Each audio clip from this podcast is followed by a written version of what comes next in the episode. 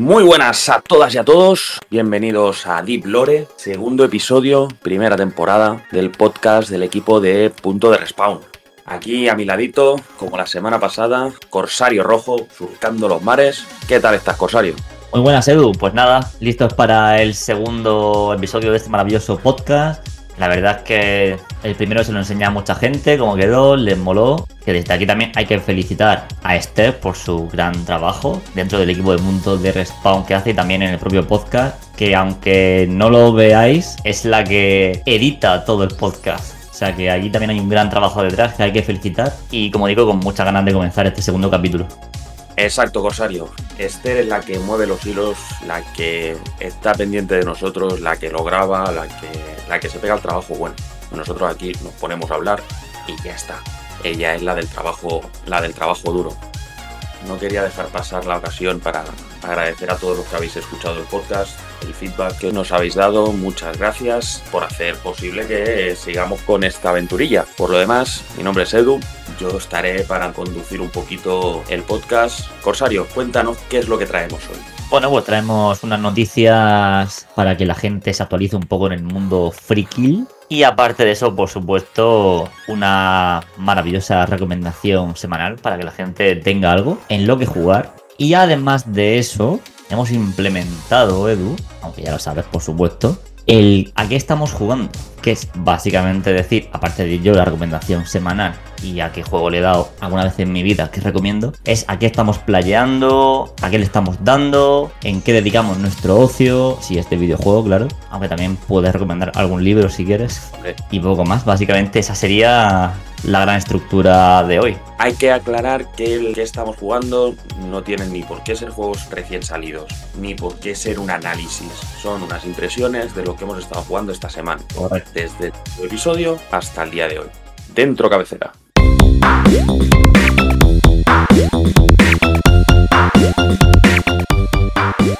Estás escuchando Deep Lore, un podcast original de Punto de Respawn. Que empiece el juego.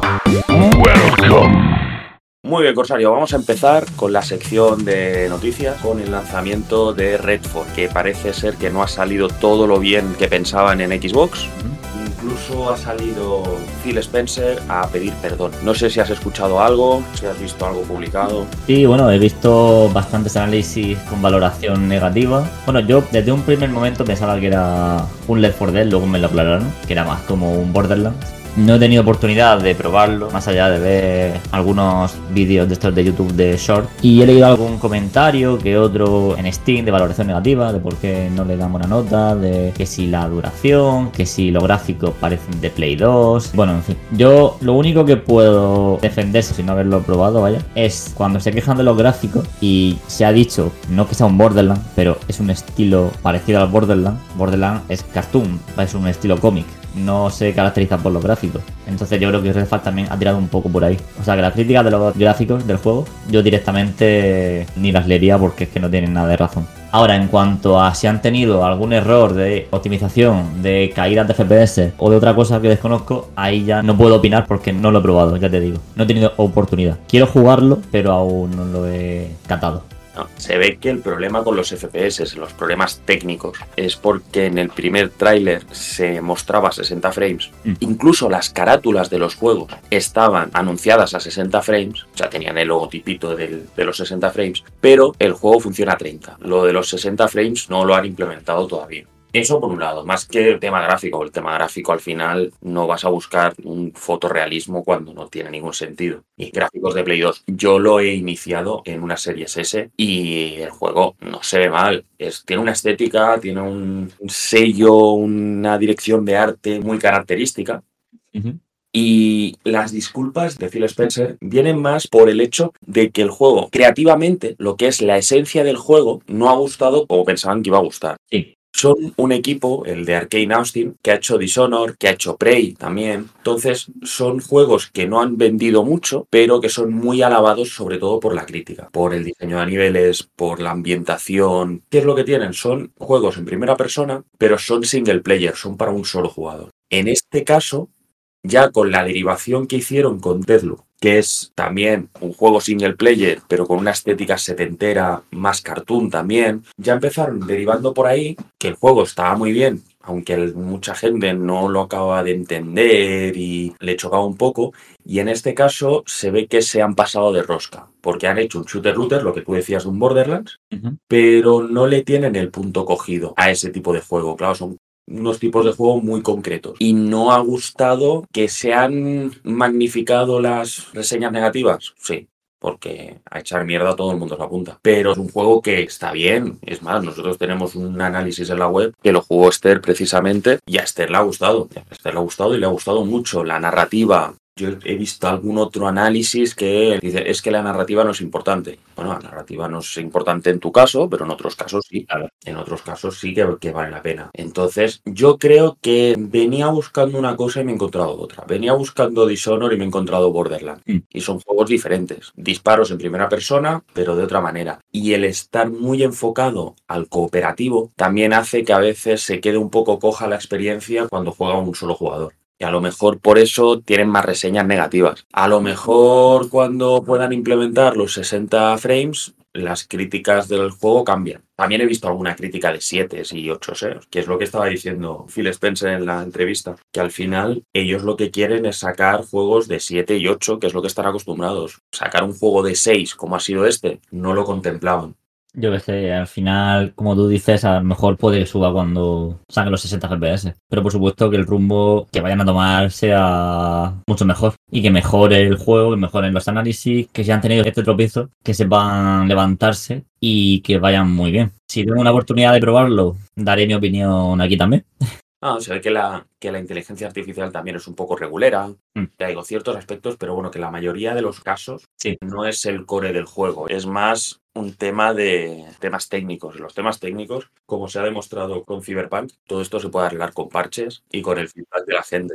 Sí, yo creo que más adelante van a callar boquita haciendo un super juegazo. Meterán un montón de cosas de repente, aunque sea con un parche gigantesco, y, y harán como tú dices con Cyberpunk que ahora es espectacular, por lo menos bajo mi punto de vista. Exacto. Muy bien, con esta noticia pasamos a una totalmente diferente, Edu, de la cual estoy muy contento. No es una confirmación 100%, pero está en el aire, pendiente de una firma. Y es que podría ser que el actor Carl Urban, conocido por ser el carnicero de The Boys o el juez Dredd en Dredd 2013, entre otros papeles, podría interpretar a Johnny Cage en la secuela de Mortal Kombat de 2021. Johnny Cage para quien no lo sepa, se podría decir que es el personaje más carismático que tiene la saga de Mortal Kombat. Eh, se representa, bueno, en, este, en últimos juegos, debido al lore, ¿no? Pero de toda la, vida, hasta el Mortal Kombat 9, se ha presentado como un chulo, un señor sin camiseta, con su nombre tatuado gigantesco, con gafas de sol siempre, con actitud chula. Un poco guay, carismático, muy carismático. Y que lo interprete Carl Urban me hace bastante ilusión. Bueno, no está confirmado 100%, pero está a una firma de que sea el nuevo Johnny Cage, Live Action. ¿Tú cómo ves esta noticia, Edu? ¿Qué te parece? Porque a mí, por lo menos la primera película, yo que soy fan de Mortal Kombat, me gustó, me entretuvo. Y si el reparto de actores mejora más a este nivel y nuevos personajes como Johnny Cage lo interpretan actores también conocidos, yo por mí encantadísimo de la vida. Lo de Carl Urban, súper fan. También hay que decir que fue Eomer en El Señor de los Anillos. Bueno, y estuvo también en Star Trek. O sea, es un secundario de lujo, de los importantes, por así decirlo.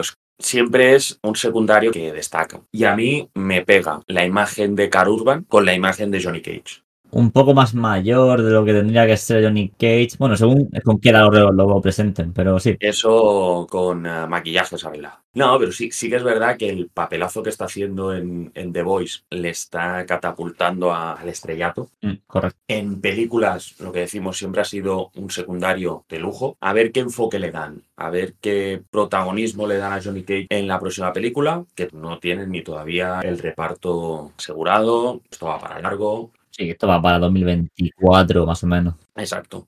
A ver cómo va la cosa. Pero me gusta, me gusta que Carurban esté metido en el ajo, que siempre te da un puntito más, al menos de entretenimiento. Sí, sí, desde luego. Si tiene la misma actitud de The Voice, pero con un tono más chulico, como digo, le pega perfectamente a Johnny Cage. Bueno, dejando cerrado el tema Johnny Cage, Carurban, ha habido una cosita esta semana que ya se venía rumoreando desde hace tiempo, pero se ve que ha habido muchísimas filtraciones de un juego indie que no lo espera nadie, el Legend of Zelda Tears of the Kingdom. Se ha filtrado enterito porque se han vendido copias físicas antes de tiempo. Antes de tiempo estamos hablando de dos semanas antes del lanzamiento. Sí. Y se ve que lo han estado streameando, que han hecho ISOs para lo que hablábamos eh, la semana pasada de la emulación. Gente que lo ha emulado, lo ha subido a internet. A ti todo el tema de las filtraciones y demás, ¿qué te parece? Porque esto es para hablar largo y tendido. Pues mi respuesta es bastante corta. a mí, que se filtren las cosas, por supuesto, me, me parece mal. Nunca me he comido ningún spoiler. En tema cine, muy pocos. En tema videojuegos, nunca. Me parece mal, como digo, pero también he de decir que me, lo- me lo esperaba. O sea, pocos videojuegos importantes se libran de algún tipo de filtración. Por no decir ninguno, porque bueno, pues, ¿qué pasan estas cosas? Llevan pasando ya tiempo. Es, es una jodienda, pero no se puede hacer. No, al final es no darle publicidad a esto. La gente tiene el ansia. Yo tengo que decir que del Zelda, lo único que he visto ha sido el gameplay del Aonuma, que estaba jugando él cuando enseñaron las mecánicas y tal. y no he querido ver nada más y me he mantenido fiel a eso. A mí generalmente el tema de los spoilers no es algo que me preocupe porque al final el ver el final o el ver a medio juego con quién te encuentras tal, a mí no me mata la experiencia de jugar. El tema de la gente que se dedica a filtrarlo, la verdad es que no entiendo qué, qué es lo que buscan. No lo entiendo porque ¿qué busca? Reconocimiento, palmaditas en la espalda. Sobre todo reconocimiento. Claro, pues lo que no hay que hacer es darle reconocimiento a esta gente. Correcto. Pero más de un fan de Zelda, seguro que le ha agradecido que publique todo eso, que así puede respirar tranquilo, puede ver qué historia va a ser, o directamente puede ver algo relacionado con el Zelda. Pero al final nos estamos volviendo locos. Un fan del Zelda lo que quiere es jugar al Zelda. Digo yo, vamos. No, sí, sí, pero imagínate ya hasta que un streamer lo está filtrando en directo. Pues el tío fan del Zelda está loco viéndolo, está diciendo, madre mía, todo esto me espera en dos semanas. O a lo mejor se pone en contacto con el propio streamer y, y le dice, consígueme uno ya, o cómo me lo. ¿Sabes? Yo qué sé. Pero eso va junto con el ansia de es que lo quiero ya. Espérate el día 12 que salga. Cuando salga el día 12, coges, te lo compras y haces lo que tengas que hacer y ya está. Pero ya digo, yo no, no lo entiendo. Es como cuando todavía había E3, estaba hablando de aquellos años, que se filtraban las conferencias. A Ubisoft cada año se le filtraban todo. O cuando en un State of Play de Sony se filtró unas horas antes que iban a anunciar el remake del The Last of Us. Mm, ya ves, una putada, ¿eh?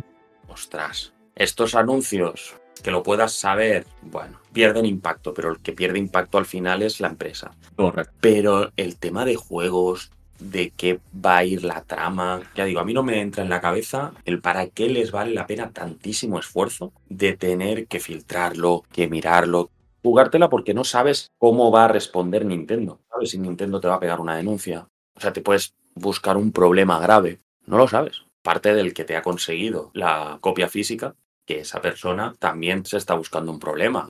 No tiene sentido. Es un mundo que hasta que para nosotros y para la mayoría de gente no, no nos mola, no tiene sentido, pero tienen sus personajes, ¿no? Sus protagonistas que lo hacen y la gente pues puede seguirlos o no puede seguirlos como hacemos nosotros y decir que eso no, no es lo correcto. Pero bueno, es que eso da para un debate entero, la verdad. Sí, sí, sí. Al final es la noticia tocha de esta semana. Claro, siendo el Zelda que es el lanzamiento más tocho que tiene aquí mayo. El Zelda se estrena mañana, día 12. Pero es que a mí con estas cosas me da por pensar mal y por pensar sin Nintendo. A ver, Nintendo no, porque Nintendo es Nintendo. Pero que no haya podido ser una campaña de marketing de Nintendo esperando mayores ventas del Zelda. Es que yo soy muy conspiranoico, eh, hay que decirlo. Yo le busco siempre los 3, los 4 y los 5 pies al gato. Yo lo veo muy claro. Nintendo te da unas copias físicas y te dice, pero no las vendas hasta el día 12. Guiño, guiño. Yo lo veo así. ¿Y qué pasa? Ah, pues lo saca y tal, porque al final sí van a aumentar ventas. Habrá gente que no se lo compre. Y, y ya digo que lo más normal no es eso, ¿eh? Lo más normal es que se haya filtrado porque alguien desde Nintendo haya sacado copias por las ganas que tienen de jugar al Zelda, porque tendría mucha gente conocida con ganas de jugar al Zelda sobre todo después de saber que es la secuela de un pedazo de juego espectacular, el cual han respetado y lo que han hecho ha sido implementar más cosas, con lo que el Zelda va a ser una locura. Y lo típico, se lo dices al cuñado. El cuñado se lo explica a otro. Y ese otro pone un hilo en Reddit de, mira, las copias físicas del Zelda. Y de ahí viene el caldo de cultivo. Puede venir de cualquier lado. Esto de las filtraciones, como digo, no nos parece bien. Pero también lo he dicho al principio, es como Thanos, es inevitable, creo yo. Algún día llegará algo para evitar estos tipos de filtraciones en todos los videojuegos, estaría bien. Pero de momento creo que a largo plazo tendremos que hablar de más de una filtración, creo yo. Y hablando de filtraciones, espero que para este juego no haya, más allá de lo poco que se ha mostrado. Y es que Warhammer 40.000 Space Marine tiene secuela este año, 2023. Y por lo que se ha podido ver, es como el primero, pero mejorado por 100. En cuanto a gráficos, en cuanto a jugabilidad y sin tocar lo bueno que tenía. Eso es lo que he visto en el tráiler y el muy, muy, muy, muy poquito gameplay que se ha mostrado.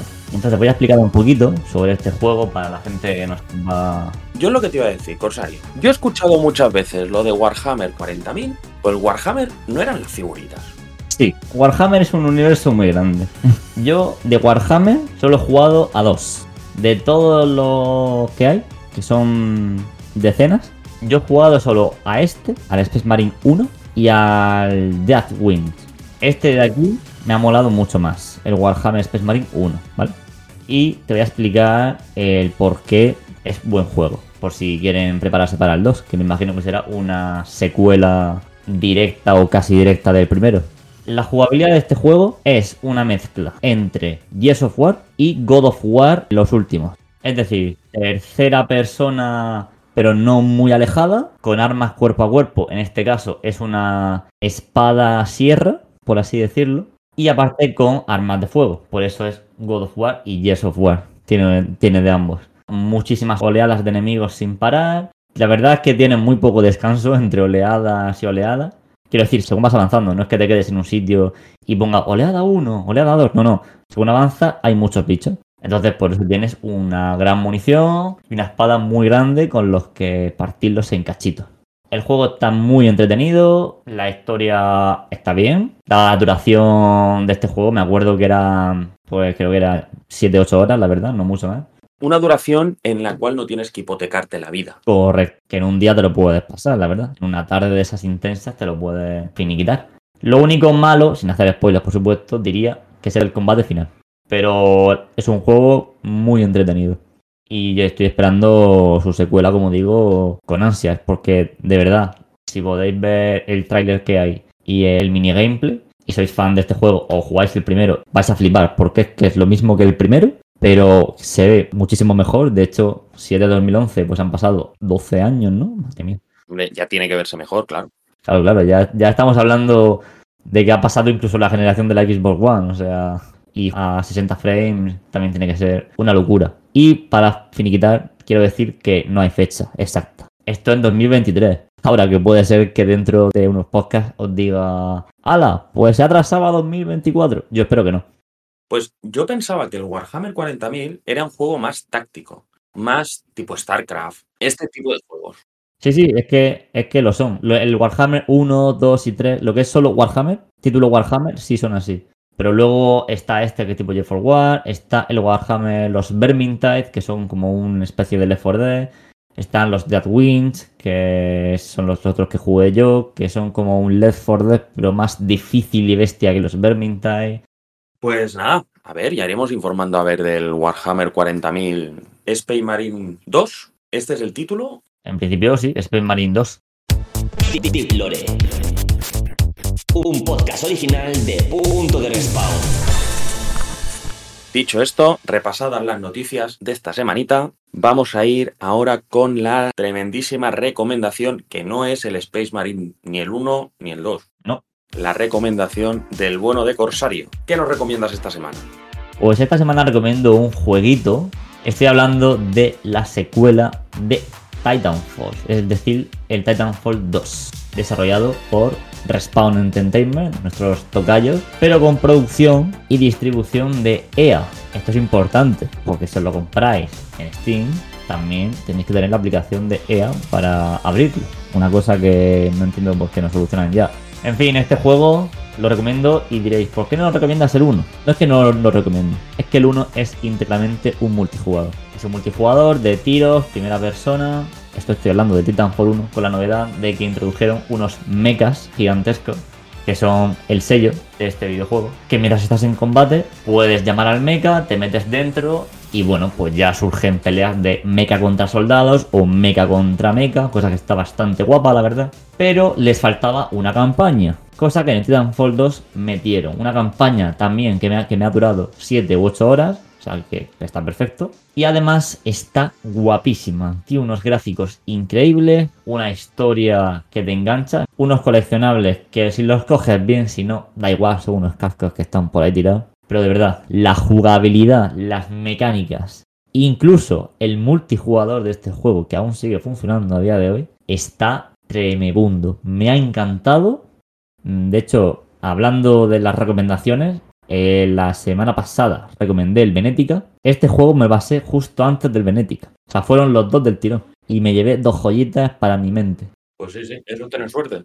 Sí, sí, sí, brutal, brutal. Y también me lo compré en Steam, en oferta, por dos euros. O sea, uno por uno y el otro por dos.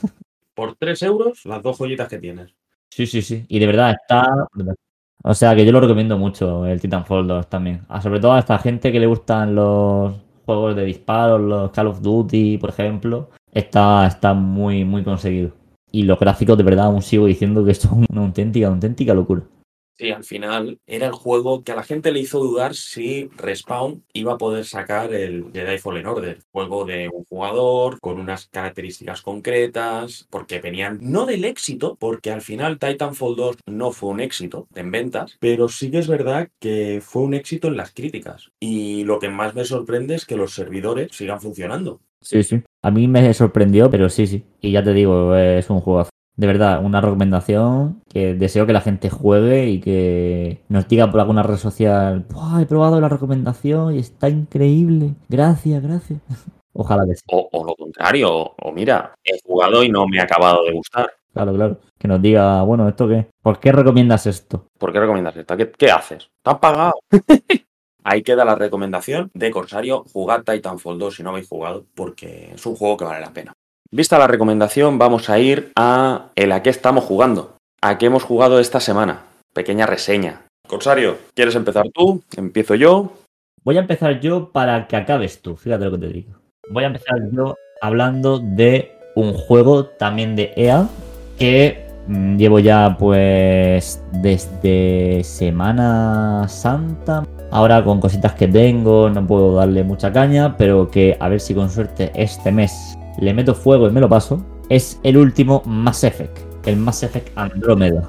El Andrómeda, uff, entiendo total y absolutamente que lleve desde Semana Santa. Es sin lugar a duda el Mass Effect con más cosas, porque yo me pasé la trilogía. Fijaos lo que os digo, que en Navidad, en dos semanas, me dio tiempo a pasarme los tres Mass Effect al 100%. Y el Andrómeda me lo pillé también por 3 euros en Steam, la Deluxe Edition. Aprovecho muy bien las rebajas de Steam. Sí que las aprovechas bien, sí. Y la verdad es que es un juego que, pese a las malas críticas que tenía, no sé por qué, me ha molado.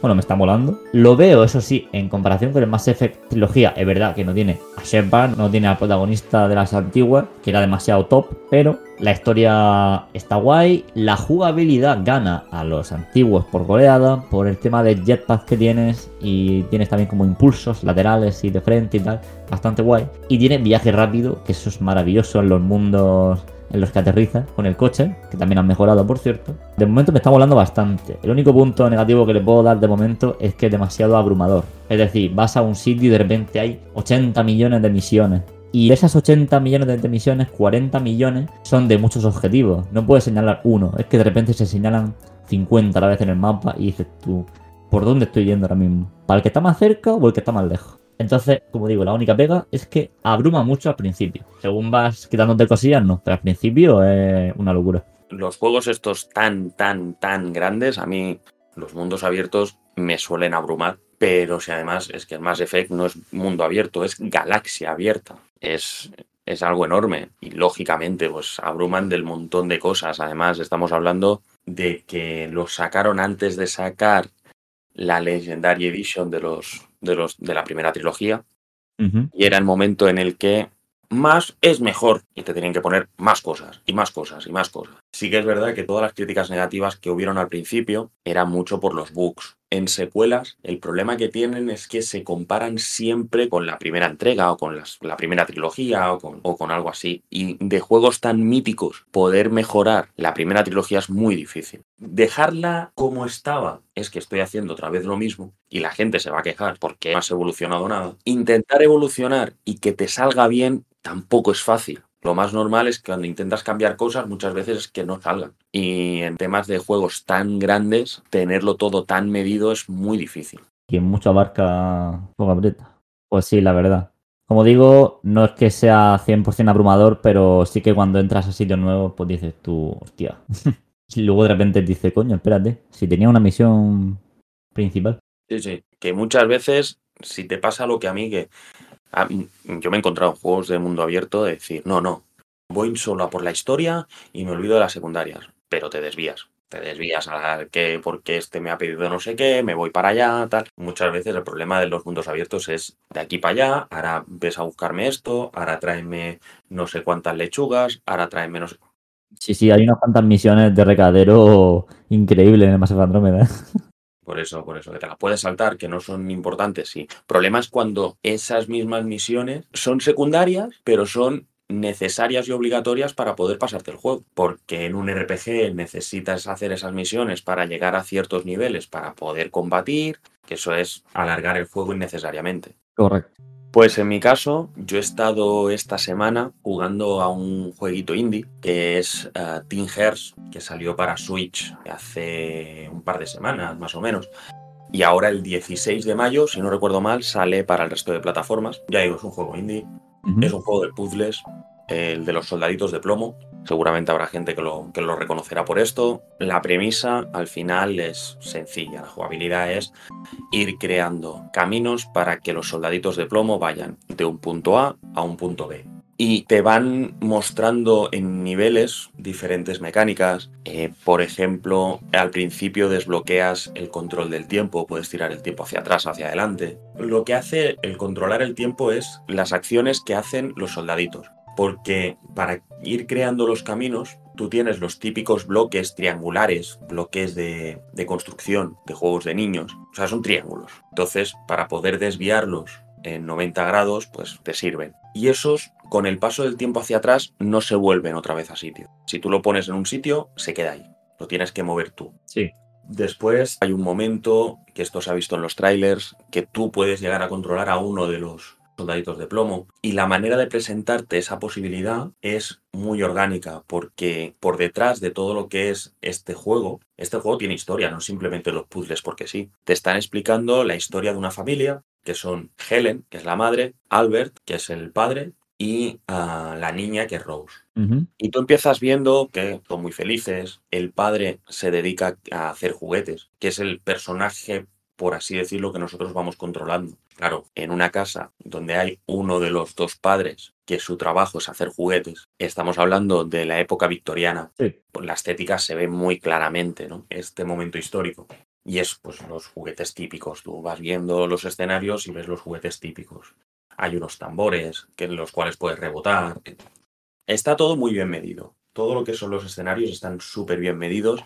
Hay muchísimas veces en los que crees que es completamente imposible que los soldaditos de plomo lleguen hasta donde tienen que llegar. No te explican nada, no te dicen aprete aquí. Tienes que observar el escenario para ver realmente lo que puedes hacer, lo que no puedes hacer, por dónde pueden pasar.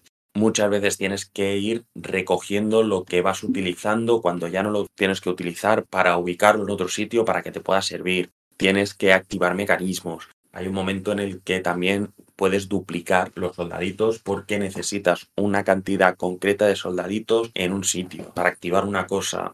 La verdad es que está muy, muy entretenido. Me ha durado más de lo que yo pensaba. Pues yo pensaba que en 4 o 5 horas lo tendría hecho. Ha habido niveles de estar más de media hora. Ojo. Mirando a ver por dónde tienen que pasar y ahora yo pensar que la cosa pasaba por ahí y no.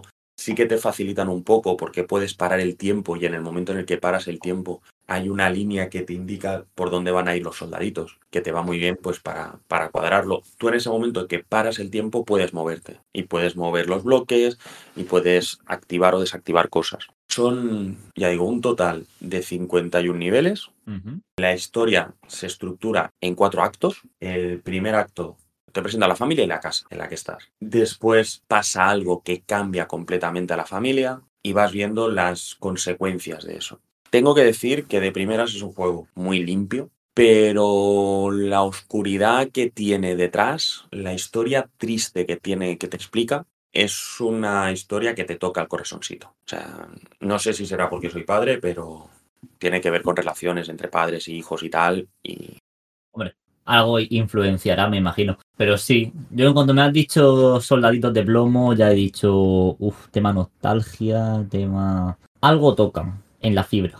Sí, bueno, pero los soldaditos al final son una excusa. ¿eh? Es la excusa porque a veces tienes que mm, crear caminos para pasar por sitios. No tienes otra opción, ¿eh? Solo tienes una opción de una, solución, no tienes varias soluciones. Pero esa opción te hace pasar por ciertos sitios para que te puedan explicar la historia. Mm. Está bastante bien llevado. Y las mecánicas, lo que decimos, hay algunas que sí, hay algunas, pues, lo, que decimos del tiempo, ¿vale? No tiene una explicación. Pero hay otras que sí que te dicen, no, pues te explican un poco, ¿vale? Esto está aquí y está aquí por esto, y el sentido de que esté aquí es porque en su momento pasó esto. Mm. La verdad es un juego que es completamente recomendable, que lo tenéis en la eShop 29.99, pero los vale, los vale. Es desafiante cuando tiene que serlo, ah, no te lo dan todo mascado y fácil. Es un juego, la verdad, yo cuando vi el tráiler pareció un juego muy de Switch. Lo que he intentado jugarlo en el exterior con la Switch y como yo tengo la primera versión que salió,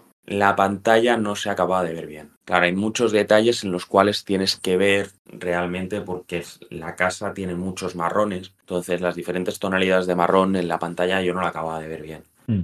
Pero se juega maravillosamente bien, ¿eh? tienes un zoom incluso, tienes opciones de accesibilidad, las que quieras. Ya digo, es un juego muy de zoom. Y es cuando alcanzas el final, es gratificante no es necesario, este es otro detalle que está muy bien, no es necesario que acabes con todos los soldaditos que te dan al principio. Simplemente la mayoría de los niveles con que pase un, soldadito llegue al final, es suficiente. Ya se te abre la puerta. Y después al final tienes una gran sala donde tienes todos los soldaditos de todos los niveles. Entonces puedes rejugar un nivel concreto para conseguir lo que haga falta. Algo que me, que me hizo mucha gracia es que es un juego que está pensado para tener logros te van saltando logros. Pero claro, en la Switch no hay logros. Ah, efectivamente. Claro, esto, los logros se pueden ver en el estudio este. Eh, el estudio es la sala donde tú estás. Estás al final, pero también puedes ir visitándola de vez en cuando. Porque puedes salir con el menú de pause, volver al estudio, vuelves al estudio, después vuelves a entrar al nivel y empiezas desde cero, eso sí. Puedes ver todos los niveles. Sí. Cuántos soldaditos de plomo los has llevado a casa. Eso primero, pero es que después hay otro que te pide que veas todas las maneras de morir de un soldadito de plomo. Y hay unas cuantas. En otra, una cosa que me hizo mucha gracia es, te pide que te pases el acto 1, el acto 2, el acto 3 y el acto 4 sin pistas. Claro, yo no he tenido la opción de pedir una pista. Lo quería probar para ver qué tipo de pistas eran, pero no he tenido la opción. No sé si es algo que implementarán más adelante o implementarán en las otras consolas. Pero tienes un cuadro donde tienes medallas que son los logros, para después, pues si te has dejado alguna cosita, pues volver al nivel que quieres. Oye, pues eso está guapísimo, ¿eh? Está el juego, el juego la verdad que a mí me ha encantado, me ha encantado, totalmente recomendable, te hace comerte la cabeza, te hace comerte la cabeza bastante, y a mí, vos qué quieres que te diga, a mí es una cosa que me gusta, ¿qué le voy a hacer? Recomendadísimo. claro, si te gustan estos juegos así de puzzle y tal, y encima tienen así esas, esas novedades y es original, oye, yo por mí, encantado. Encantado de que exista y de que la gente lo juegue. Sí, sí. sí, el que sea amante de los puzzles, mm, que juegue. Que juegue porque la verdad es que es un juego que está muy, muy bien. Que a mí me ha gustado mucho y sobre todo la historia, porque no es simplemente el juego de puzzles, la historia que, que subyace por detrás, ostras, es una historia valiente a la hora de explicar las cosas. Por mi parte es todo. No sé, Corsario, si tú quieres añadir algo más. No, yo, por mi parte también estaría, estaría todo, la verdad. Creo que creo que lo hemos dicho todo súper bien. Ha sido súper llevadero, buenas recomendaciones, buenos juegos, buenas noticias. Yo me voy contento. Pues hasta aquí el segundo episodio de Deep Lore, el podcast del equipo de Punto de Respawn. Iremos con las semanas teniendo más secciones. Ya habéis visto que esta semana no ha habido entrevista. Hemos tenido el pequeño análisis de Team Hearts y del Mass Effect Andrómeda. Os emplazamos a que nos escuchéis la próxima semana. El próximo jueves volverá a haber episodio de Deep Lore. Y sin más, nos despedimos. Aquí Edu, aquí Corsario Rojo. Hasta la semana que viene. Adiós. Adiós. Recuerda que puedes seguirnos en nuestras redes sociales. Encuéntranos como punto de respawn en Twitter, YouTube, Twitch, TikTok e Instagram. O entra en nuestra web, punto de respawn.com. Así estarás al tanto de las últimas noticias, juegos y sorteos. ¿Te lo vas a perder en serio?